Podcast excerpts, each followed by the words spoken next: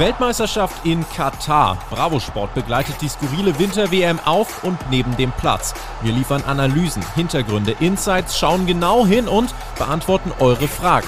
Ihr hört das Bravo Sport WM-Update.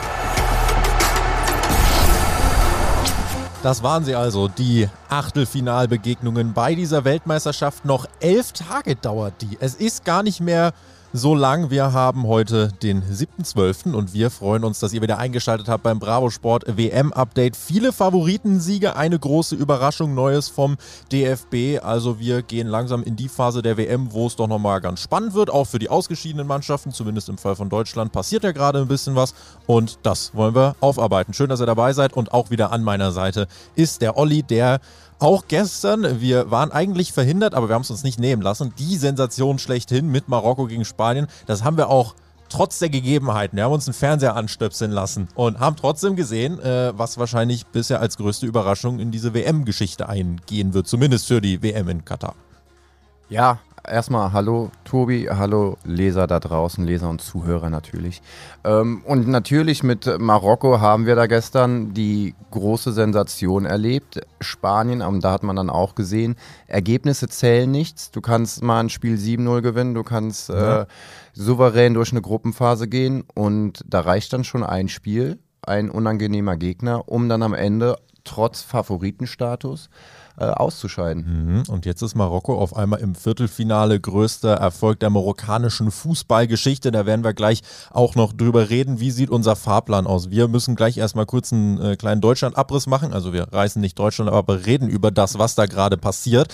Ähm, da hat sich nämlich was getan. Äh, Bierhoff ist nicht mehr am Start. Was heißt das überhaupt? Da wollen wir gleich kurz drüber sprechen. Und dann gehen wir natürlich rein, einmal in die Achtelfinals und blicken voraus, was erwartet uns jetzt in den Viertelfinals, die ja dann eben schon gespielt werden ab morgen. Und dann sind wir eben schon auf dieser heißen Phase, ab übermorgen, glaube ich. Ja, dann sind wir in der heißen Phase. Freitag geht's. Freitag geht's los. Genau. Dann sind wir in dieser heißen Phase der Weltmeisterschaft und dann ist es auf einmal ganz, ganz schnell rum schon wieder das Spektakel. Beim DFB gab es kein großes Spektakel, zumindest nicht bei diesem Turnier. Und ich war ein bisschen überrascht, weil wir haben, glaube ich, beim letzten Mal noch drüber geredet, dass er eigentlich die Offiziellen relativ selbstsicher wirkten. Sowohl Hansi Flick als auch Oliver Bierhoff haben gesagt, ja, lief nicht gut, aber wir haben unsere Arbeit eigentlich gut gemacht. Auch Bierhoff hat gesagt, also wenn ich auf meine Bilanz bisher zurückschaue, hm, läuft eigentlich alles ganz gut. Bierhoff, der ja quasi der Sportdirektor des DFBs ist, also der übersieht quasi die ganzen Mannschaften und kümmert sich um die Abläufe, um das Drumherum. Und der ist dann jetzt auf einmal weg. Der hat eigentlich eine große Historie, auch äh, im deutschen Fußball generell, hat uns zu einem EM-Titel geschossen, hat dann eben 2014 mit maßgeblich Teil daran gehabt, dass wir die Weltmeisterschaft geholt haben. Und jetzt ist er auf einmal weg. Warst du auch überrascht davon? Und wie ist der Stellenwert von Oliver Bierhoff jetzt überhaupt einzuordnen? Also, dass es Konsequenzen gibt, auch in personeller Natur, äh, war irgendwo abzusehen. Also, wenn man jetzt sich die letzten drei Turniere anschaut, die alle mit Misserfolg oder von Misserfolg geprägt waren, mhm. Äh, dann muss man natürlich ähm, das Problem auch irgendwo mal bei, bei der Ursache suchen und ähm, dass sich dann Oliver Bierhoff recht schnell zurückzieht kam für mich schon ein bisschen überraschend, ähm, als ich die Meldung gelesen habe, aber äh, nur wegen des Zeitpunktes. Ja. Es war eigentlich schon abzusehen, trotz seiner ähm, ja, Selbsteinschätzung, die er auch direkt nach dem Ausscheiden abgeliefert hat, dass das nicht in trockenen Tüchern ist und dass er da auch nochmal drüber nachdenken muss. Jetzt hat er eben seine Entscheidung getroffen und ich glaube auch, dass es die richtige ist. Mhm. Nach 18 Jahren äh, insgesamt im DFB wird es dann noch einfach mal Zeit, ähm, neuen Leuten den Platz einzuräumen. Und ja, man muss jetzt gucken, dass, dass Deutschland, dass das DFB-Team bis zur EM 2024 ähm, recht schnell ja wieder auf den richtigen Pfad kommt. Ja. Und da gehören dann solche Personalentscheidungen auch dazu. Und die wird ja vor allem auch hier gespielt, äh, diese Europameisterschaft. Das heißt, da können wir uns auch drauf freuen und brauchen auf jeden Fall rechtzeitig Klarheit. Hansi Flick, der Bundestrainer, hat gesagt, er kann sich gerade nicht vorstellen, wer diese Lücke fachlich und menschlich schließen soll. Also das waren schon mal Töne, die jetzt nicht so klangen wie, ja, okay, gucken wir mal nach vorne, sondern das war eher so, hm, ja, dann weiß ich auch nicht, wie es weitergehen soll. Jetzt gibt es natürlich direkt die ersten Namen, die dann rumfliegen. Matthias Sammer und Thomas Tuchel, der äh, auch der Bundesliga schon bekannt ist, beide ja auch bei Dortmund schon gewesen, äh, unter anderem in offiziellen Funktionen. Das alles sehr hoch spekulativ. Lässt sich da schon irgendwas absehen? Können wir da schon irgendwas draus machen? Oder müssen wir jetzt einfach erstmal abwarten, weil es zu viel Spekulation auf einmal ist? Ja, äh, also da sollten wir auf jeden Fall erstmal abwarten. Keiner weiß genau, was da äh, hinter den Türen in Frankfurt beim DFB abläuft. Ja. Ähm, es werden viele Namen genannt und gehandelt. Ein Bastian Schweinsteiger hat zum Beispiel auch Namen wie Effenberg oder Ballack in den Raum geworfen, die, die einfach Typen sind, ne, die ihre in ihrer Zeit als äh, Leader auf dem Platz vorangegangen sind. Äh, ob das jetzt die richtigen Menschen sind oder die richtigen Leute für die Position, das mag ich von hier jetzt nicht beurteilen. Ähm, und generell ist es schwierig, da überhaupt irgendwo ähm, ja, Namen richtig einzuordnen. Bei einem Tuchel, den sehe ich, wenn überhaupt, als, als Trainer dann. Mm, ja, ähm, ja, ja. Deswegen, äh, ja, da, da bleibt es abzuwarten. Das ist auch keine Entscheidung, die jetzt heute, morgen oder übermorgen getroffen wird. Ich glaube, ähm, da wird es schon noch mal ein paar Tage ins Land ziehen, bis wir dann Klarheit haben. Und ja, also es ist sehr, sehr spekulativ. Mhm. Stefan Effenberg, ich habe sofort das Doppelpassstudio vor mir. Ich bin sofort am Münchner Flughafen. Das ist herrlich. Der Tiger. Der Tiger, ja. Also hoffentlich, also muss man sagen, das ist eher ein Name, wenn ich überlege. Kann ich mir eigentlich nicht vorstellen, aber das gibt es so bei vielen Namen. Baller kann ich mir nicht vorstellen, Schweinsteiger kann ich mir nicht vorstellen. Nee. Sammer eigentlich ja, es gibt so für und wieder. Also wahrscheinlich müssen wir einfach zu gegebener Zeit nochmal drüber sprechen, wenn da mehr passiert. Auch Tuche, äh, also irgendwie auch spannend, aber schon eine komplett andere Marschroute als irgendwie Hansi Flick. Also, ja, auf jeden Fall. Auf jeden Fall. Ja, mal gucken. Aber auf jeden Fall, die ersten Konsequenzen auch im deutschen Fußball wurden gezogen. Wir beobachten das weiter. Ihr erfahrt natürlich alles, äh, was mit dem deutschen Fußball zu tun hat, auch bei Bravo Sport. Auch wenn wir einen neuen Trainer haben sollten, dann erfahrt ihr das natürlich darüber. Lass uns doch mal auf die Achtelfinals gucken. Die sind jetzt mittlerweile durch und wir haben ein paar Erkenntnisse gewonnen. Wir haben beim letzten Mal gesagt, es wird nicht jeder Favorit so eins zu eins durchgehen. Ich denke, wer unsere letzte Ausgabe gehört hat, wer es nicht getan hat, sollte es jetzt noch tun. Der hat gemerkt, einige Thesen, einige viele Thesen haben sich dann doch befürwortet. Also scheinbar haben wir irgendwas richtig predicted. Und es hat sich bestätigt, äh, es ist jetzt nicht so, dass es ein Favoritensterben gab, gar nicht. Also die meisten Favoriten sind weitergekommen, aber so ein, zweimal war es brenzlig und mit Marokko haben wir wirklich einen Underdog, der dann weitergekommen ist. Ich würde sagen, wir gehen es einfach mal durch und schauen auch mal ein bisschen dann eben voraus, äh, entsprechend schon, wie dann die Viertelfinals aussehen, die dann gespielt werden. Und da sind ja auch schon einige Kracher äh, mit dabei, die uns ja direkt dann erwarten. Äh, beginnen wir einfach mal bei der Niederlande gegen die USA. Die sind ja relativ souverän weitergekommen. USA ist, denke ich, Richtung nächster WM wohl wieder so ein Team, was für die K.O.-Phase gut ist. Da hat man viele 24- bis 28-jährige erfahrene Spieler, viele, die jetzt, Weston McKenney, äh, Rayner, die jetzt so 24 sind, die, glaube ich, nochmal den Einschwung brauchen. Dann wird das bei der nächsten WM nochmal vielleicht ein bisschen mehr. Auch aber vor heimischer Kulisse dann. Richtig, vor heimischer Kulisse, absolut. Und da ist es, ja, glaube ich, ein gutes Ohm. Äh, da hat man sich jetzt nicht schlecht verkauft. Die Niederlande ist aber im Moment im Komplettpaket besser. Ist eigentlich ein Team, was genau die richtige Mischung hat und äh, jetzt im Spiel gegen die USA ähm, Dumfries, der im Endeffekt äh, dem Spiel mal kurz den MVP-Stempel aufgedrückt hat, zwei Assists, ein Tor ähm, und da hat die niederländische Generation gerade schon gezeigt, wir haben da ein paar heiße Eisen im Feuer, das war schon war ein sehr runder Auftritt. Ja, äh, definitiv. Die Niederlande, man hat sie vor dem Turnier nicht zu den absoluten Top-Favoriten gezählt. Eher schwimmen sie so ein bisschen unterm Radar.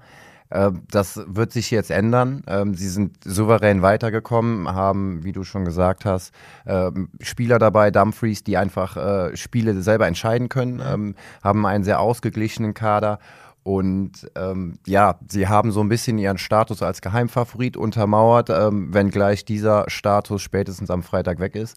Entweder mhm. fliegen sie raus oder sie schlagen Messi und Argentinien. Äh, dann kann man da nicht mehr von einem Geheimfavoriten sprechen. Ja. Ähm, aber trotzdem, die Niederlande, man sollte sie immer bei jedem Turnier, wo sie dabei sind, irgendwie mit auf dem Zettel haben. Ähm, Gibt es noch eine andere Mannschaft, kommen wir gleich drauf zu sprechen, mhm. die ich in eine ähnliche Kategorie stecke.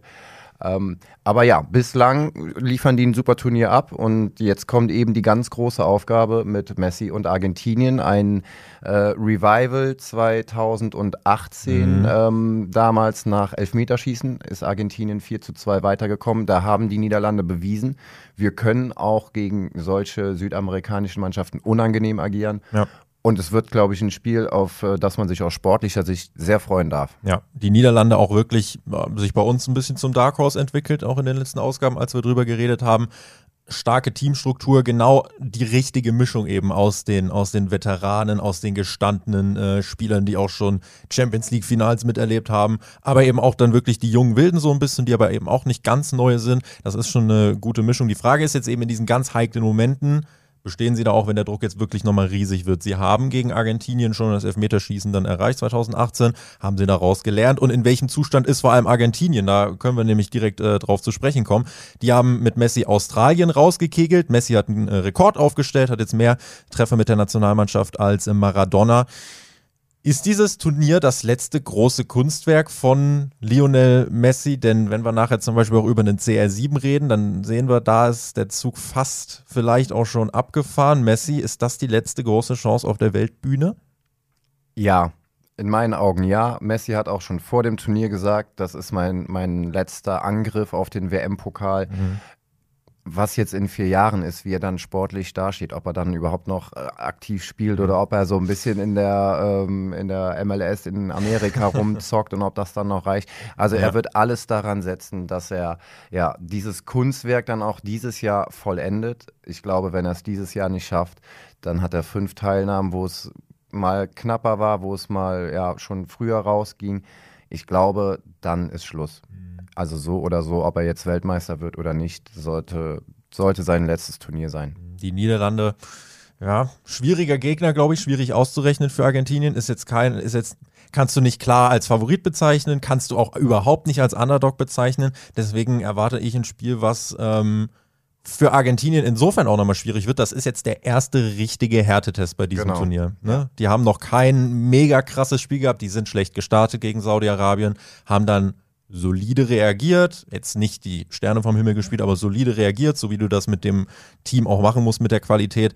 Das wird jetzt der erste große Härtetest und glauben wir, dass Messi weiterkommt oder ich muss sagen, ich tue mich schwer. Irgendwas, irgendwas sagt mir, dass die Niederlande zu wuselig ist. Ja, also ich möchte da weder in die eine noch in die andere Richtung ein klares Statement abgeben. Das kann man im Vorfeld sowieso nicht. Äh, also was man Messi zugutehalten muss, bei ihm hat man im Gegensatz zu Ronaldo in Portugal, wo wir später noch drauf zu sprechen kommen, äh, aber im Vergleich zu Ronaldo hat man bei ihm das Gefühl, er kann es selber richten. Mhm. Also er hat selber irgendwo in der Hand. Natürlich braucht er seine Mitspieler, äh, die, die er beliefert, die ihn beliefern. Aber nichtsdestotrotz ist er immer noch der, der wichtigste Baustein in dieser Mannschaft. Ja die ganze Mannschaft steht hinter ihm, alle wissen, was das äh, bedeutet für ihn ähm, und was es bedeuten würde, wenn er seine Karriere dann endlich mit diesem Pokal dann auch wirklich krönen würde. Ähm, aber die Niederlande, die werden auch in diesem Spiel unangenehm sein. Und ich glaube, ja. es wird auf keinen Fall eine eindeutige Nummer. Es wird spannend sein. Und ja, lassen wir uns mal überraschen. Mhm, wird auf jeden Fall kein Spiel, ähm, ja, was langweilig wird. Also ich denke, dass äh, glaube, die Niederlande immer, wenn sie eigentlich in diesem Turnier gemerkt haben, wir haben einen Gegner, den wir umspielen können, dann haben sie relativ schnell diese Nadelstiche gesetzt und deswegen, ich glaube, wenn Argentinien sagt, ja, wir überlassen dem mal den Ball, das, das geht nicht auf. Nee. Mhm. Messi willst du den Ball aber auch nicht überlassen. Also es ist, äh, beide Teams wollen aktiv mitgestalten und deswegen, glaube ich, wird das äh, für uns als Zuschauer eine sehr runde Geschichte werden. Ich bin gespannt, worüber wir dann nächstes Mal sprechen, wer weitergekommen ist. Frankreich mit Kian Mbappé im Killer-Modus. So kann man es eigentlich äh, ganz gut zusammenfassen. Gegen Polen weitergekommen. Polen aber qualitativ auch einfach in der Breite nicht auf dem Level wie Frankreich. Also das hat sich in dem Spiel dann letzten Endes gezeigt. Es brauchte zwei, drei geniale Momente und äh, das 3-1, ja, war dann im Endeffekt absolut gerechtes Ergebnis. Lewandowski macht noch äh, den Ehrentreffer am Ende mit einem wiederholten Elfmeter, weil man muss ihm das Tor ja noch schenken, so ja, ungefähr. Ja. Ne? Aber im Endeffekt gut, 3-1 hin und her, Frankreich ist weiter.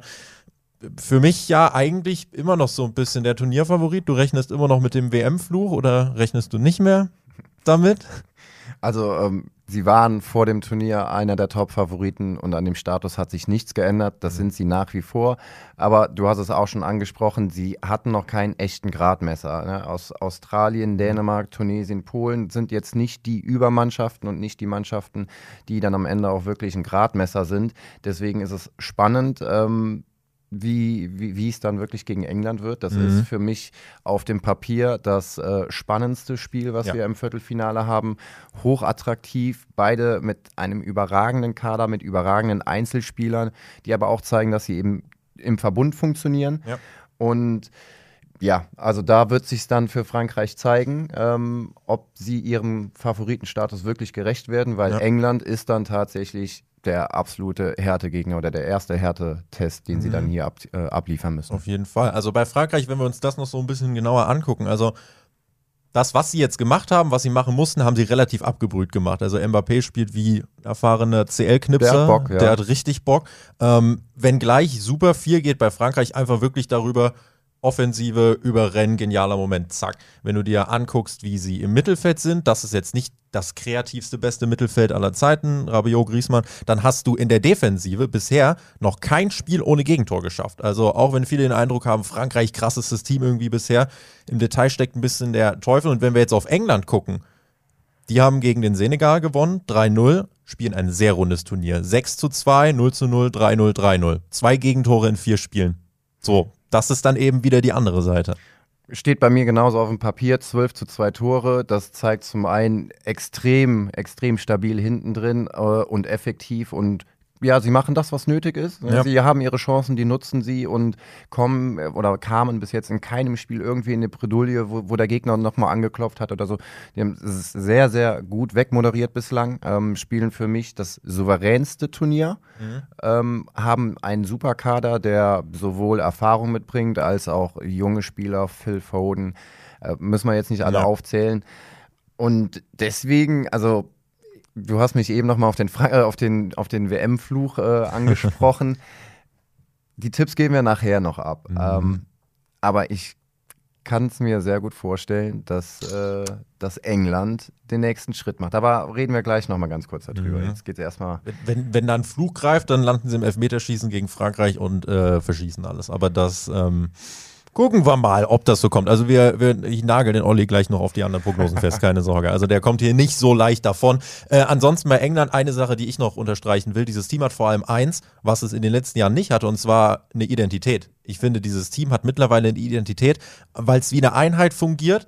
Es hat eine hohe Konzentration, eine Willensstärke auf dem Platz, wo wirklich alle, das erkennst du in die. Guckt euch einfach mal an, wie England seine Tore bejubelt, wie die aufeinander losrennen, wie die sich richtig ins Gesicht starren, anbrüllen das ist was komplett anderes, als nach einem Tor einfach so abzuklatschen, so, ja, geil, weiter. Und das ist einfach wirklich was, ähm, finde ich, darf man nicht unterschätzen, wie dieser Teamzusammenhalt auch eine Turniermannschaft prägen kann. Und das ist der Unterschied zu den letzten Jahren. Da war es bei England so, tolle Spieler, vor allem große Talente, aber man hat es nicht irgendwie als Einheit auf den Platz bekommen. Aber mittlerweile muss man sagen, dass dieses Team wirklich auftritt wie eine Einheit und das ist, glaube ich, ein großer X-Faktor jetzt für eben dieses Spiel gegen Frankreich, wo alles möglich ist. Ich glaube, derjenige, der das Spiel gewinnt, der geht danach wahrscheinlich als einer der ganz großen Favoriten mit großen Schritten aufs Finale. Gucken wir mal, inwiefern äh, das dann da wirklich auch so zustande kommt. Und äh, eine Prognose, da stürzen wir uns gleich nochmal rein. Wollen aber noch über die anderen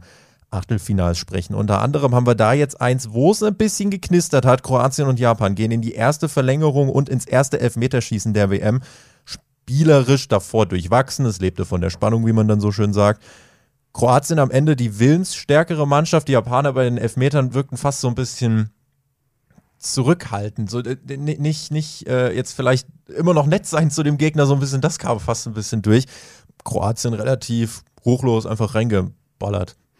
Ja, also Willensstärke finde ich immer ein bisschen schwierig beim, äh, bei einem Elfmeterschießen von Willensstärke zu sprechen. Es ist die Nervenstärke mhm. in meinen Augen und ich glaube, jeder einzelne Schütze von Japan hat auf seinem langen Weg zum Tor, zum Punkt drüber nachgedacht, was denn dieses Jahr für die Mannschaft drin ist. Sie sind noch nie über das Achtelfinale hinau hinausgekommen, waren aber jetzt 2002, 2010 und 2018, meine ich, äh, jeweils im Achtelfinale. Es war also Zeit irgendwie oder vom Gefühl jetzt der, der Moment für den nächsten Schritt, mhm. ähm, eine Runde weiterzugehen und das hast du irgendwie bei jedem Schützen dann auch gemerkt. Also die Beine haben, die, die Knie haben gezittert und ja, da fehlt es dann am Ende und die Kroaten, die da relativ humorlos an die Sache rangehen und ähm, das dann ganz abgebrüht ja, regeln. Mhm.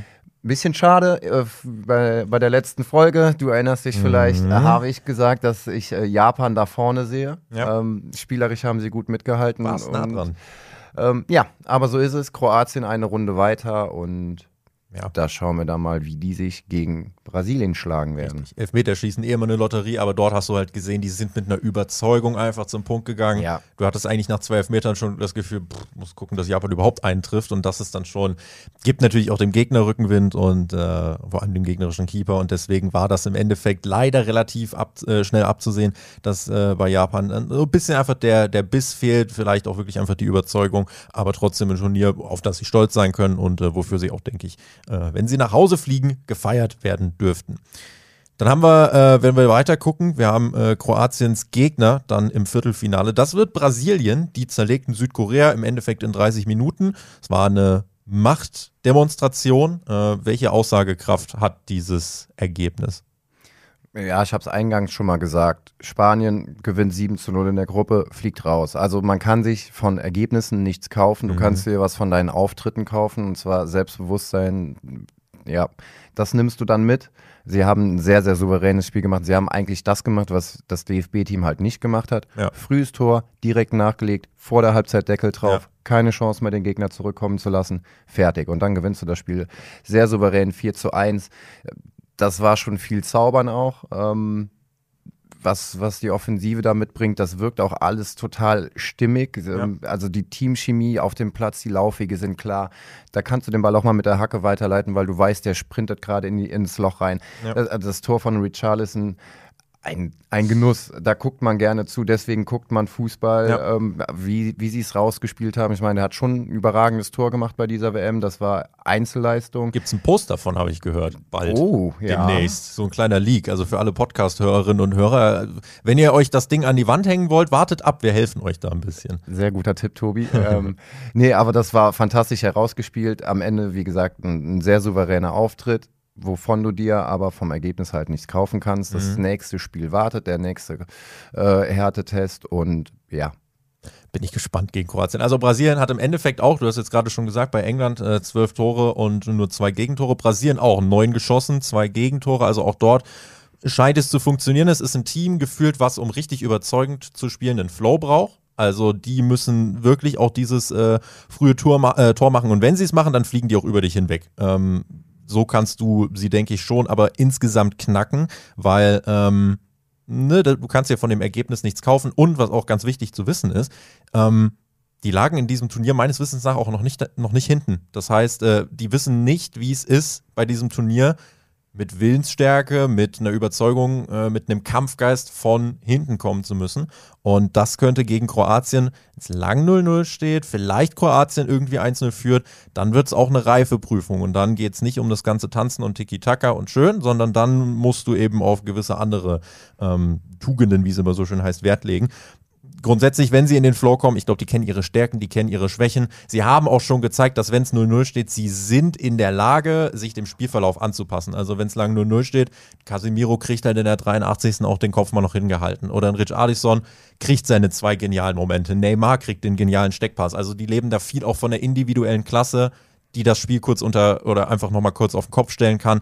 Das muss aber auch funktionieren, wenn sie zum Beispiel hinten liegen. Und ähm, wenn sie diese Spielfreude sich dann beibehalten können und das Team vom Zusammenhalt her auch wirklich dann geschlossen gegen auch mal einen Rückstand anläuft, glaube, dann haben wir tatsächlich hier eine Mannschaft, die äh, bis zum Finale ziemlich viel zaubern könnte. Jetzt gegen Kroatien wird es halt nochmal ein komplett anderes Spiel. Gegen Kroatien ist einfach, musst du auch mal brechen, so ungefähr, ne? Da musst du auch mal Schmerz, dahin gehen, wo es weh tut. Genau ne? das, genau das. Also ähm, da müssen die sehr viel einstecken. Also kann mir schon vorstellen, dass die Kroaten äh, ihren Weg oder ja, das, das Spiel über die Körperlichkeit bestimmen werden und eben versuchen, äh, Brasilien gar nicht erst ins Zaubern kommen zu lassen. Mhm. Äh, bei Brasilien das noch kurz eingeschoben, wir reden immer über die geniale Offensive um, um Neymar und Vinicius und so weiter. Die haben aber auch eine richtig gute Verteidigung. Äh, Silva, Marquinhos in der Innenverteidigung. Das sind Typen, die gehen eben genau dahin, wo es weh tut. Die sind in der, Lu in der Luft stark und ja. die können auch bei Standards vorne Gefahr ausstrahlen. Also es ist nicht nur die Offensive bei Brasilien, ähm, es ist ja, das gesamte Team im Tor, äh, Alisson Becker, auch da hat man ja sogar die Wahl noch gehabt. Ja. Ähm, also insgesamt ein, ein bärenstarker Kader vor der WM, für, mich einer der Top-Favoriten und von Spiel zu Spiel bestätigen sie das. Bin ich sehr gespannt jetzt gegen Kroatien. weiß nicht, äh, ob die ersten Wettanbieter schon auf Neymar-Rollen Quoten vergeben, die es da geben könnte. Aber ich glaube, für Neymar wird es kein schönes Spiel. Hat ja auch die Ver also eine, eine Verletzung aus der Gruppenphase mitgenommen. Kann mir die Kroaten, also ich will ihnen jetzt nichts Böses unterstellen, aber kann mir zumindest vorstellen, dass man dann überlegt, ja, guck mal, also kann man ja auch mal wieder ins Visier nehmen, den. Ist ja auch gar nicht verwerflich. Also man, man ist halt eine Härte.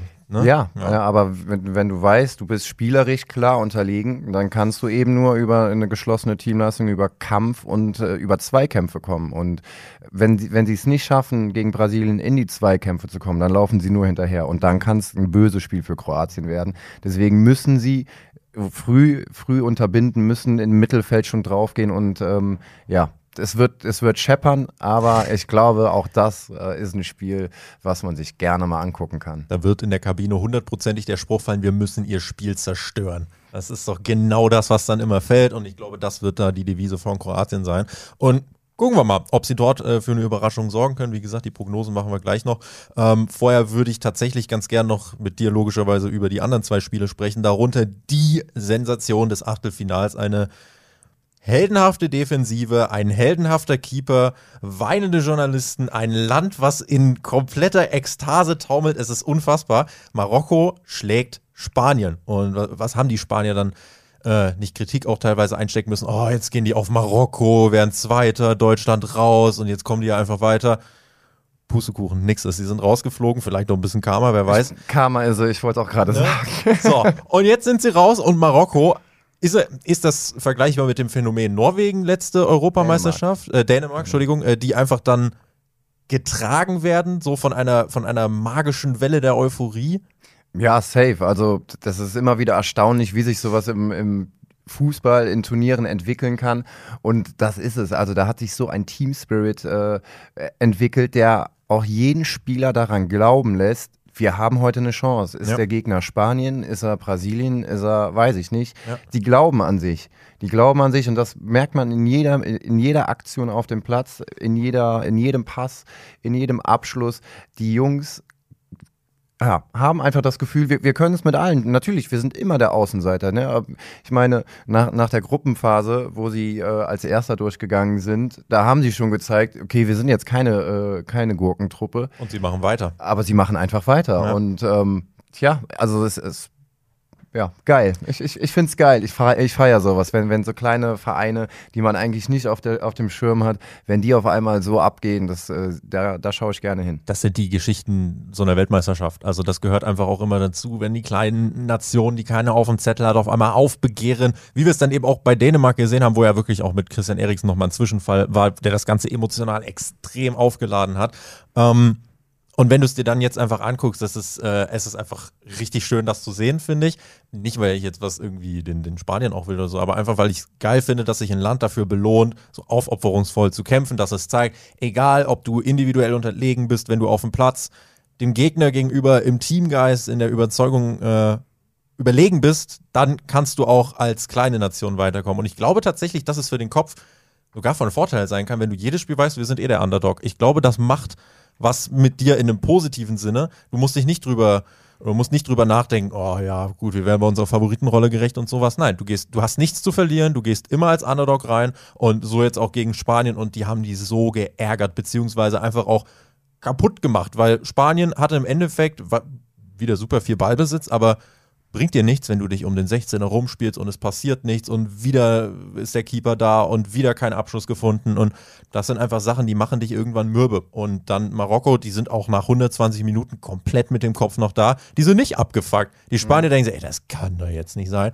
und Marokko so, geil, das ist unsere Chance. Und das nehmen sie dann auch, gewinnen dann das Elfmeterschießen mit 3 zu 0. Das ist auch also auf allen Ebenen wirklich sensationell. Und ähm, ja, wenn du wenn es dir anguckst, sie haben dann jetzt tatsächlich auch Spieler in den Reihen. Also ich weiß nicht, äh, wann es zuletzt mal der Fall war, dass man bei Marokko eigentlich so instant drei, vier Spieler mal mhm. äh, im Kopf hatte. Jetzt hast du mit Hakimi, mit Hakim Ziyech, du hast mit äh, Masraoui von Bayern, du hast super viele, was heißt super viele, aber du hast im Vergleich zu sonst du wirklich hast Namen da. Richtig, ja. du hast echt mal jetzt Namen dort und das ist schön zu sehen, dass die sich dort äh, für ihre Nation so aufopfern, dass die zusammen auch so gut funktionieren. Äh, Hakimi, die Bilder auch mit seiner Mutter, wie die weint auf der Tribüne dann sind, das ist einfach eine geile Story und ähm, deswegen also Marokko, glaube ich, äh, wirklich die geile Geschichte bisher bei dieser ähm, Weltmeisterschaft. Natürlich bei den Spaniern gab es jetzt auch ein bisschen Sport gegen Gavi, Petri und Co. Dürfen nicht vergessen, wie alt die sind. Spanien muss man jetzt vielleicht ein bisschen aufpassen, denn die sind so ein bisschen vielleicht an dem Punkt, wo Italien vor ein paar Jahren war. Also auch große Nation und große Erwartungshaltung, eigentlich auch große Spieler. Aber wenn du es nicht schaffst, intern auch für die Nationalmannschaft die Spieler so weiterzuentwickeln, dass das Ganze so ein bisschen aufeinander abgestimmt ist, dann hast du halt im Endeffekt ein paar Namen, die dir aber nicht viel bringen. Und da muss Spanien jetzt vielleicht aufpassen langsam, oder? Ja, also da ist es jetzt ganz wichtig, dass, dass sie das Team jetzt so zusammenstellen, dass es auch sich wirklich finden kann und einspielen ja. kann. Äh, die ganz, ganz großen Zeiten von Spanien 2008 bis 2000 äh, zehnmal grob eingerahmt.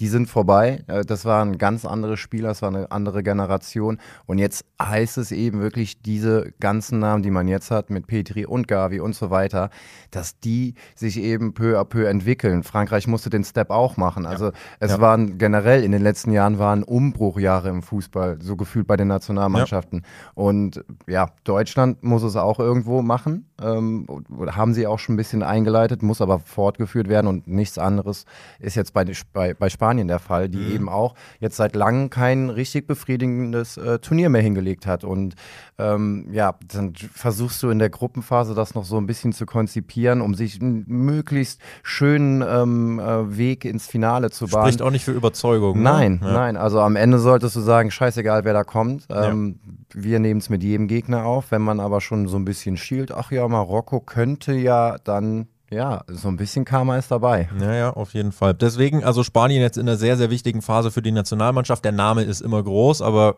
ist er bei Italien auch und umso größer ist dann die Enttäuschung, wenn du das zweite Mal bei einem großen Turnier nicht dabei bist.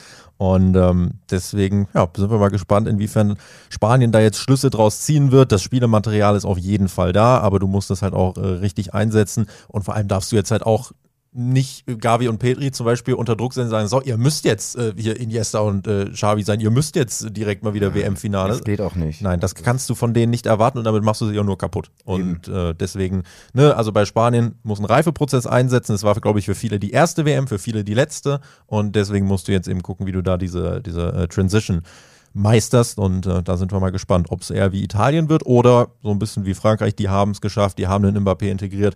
Mbappé hat es dir noch leicht gemacht, sagen wir es mal so. Der ist halt auch krass. Ja, er hat selber geregelt. Er hat selber Hier geregelt. Bin ich. Hier Los bin geht's. ich. Und ja, ein anderes Team, wo er auch, ja, die vielleicht auch vor einem Umbruch stehen. Sie verlieren zumindest dann jetzt zeitnah ihren äh, größten äh, Spieler wahrscheinlich der, der Nationalhistorie. Das ist Portugal. Und die haben die Schweiz wegrasiert, ohne Cristiano Ronaldo. Äh, Gonzalo Ramos, der für ihn gespielt hat, hat sich gedacht, okay, dann mache ich nochmal drei Tore. Ich weiß nicht warum, aber irgendwie wirkt es fast so ein bisschen so, ohne Ronaldo ist da irgendwie, ist ja der Knoten geplatzt, darf man das so sagen? Wollt, wollte dich schon fragen, ob du von meinem Zettel abgelesen hast. Ähm, also was heißt Knoten geplatzt? Man hat, also ich habe das Gefühl, dass das Team ohne Ronaldo einfach deutlich besser funktioniert mhm. und dass er auf dem Platz eher ein, ein Störfaktor ist, auch für die Mitspieler, die dann selber irgendwie das Gefühl haben, boah, es muss jetzt irgendwie über ihn, aber eigentlich können wir es doch auch. Mhm. Und ja, sie können Sie haben es gezeigt, es geht auch ohne Ronaldo. Im Gegenteil, es geht sogar besser mit Ronaldo. Und da sind eben die Unterschiede zwischen, ähm, wir haben auch eben drüber gesprochen, Messi und Ronaldo. Ja. Messi immer noch der größte Faktor in der Nationalmannschaft und derjenige, der es selber irgendwie so ein bisschen in die Hand nimmt.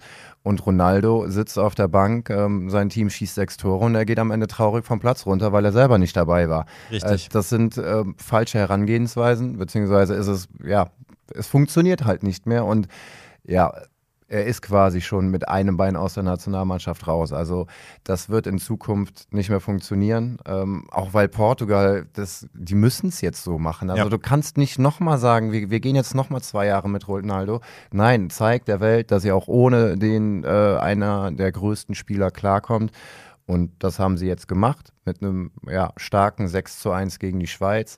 Aber auch hier, ja, Ergebnis ist am Ende ja. zweitrangig. Sie sind weitergekommen in der nächsten Runde.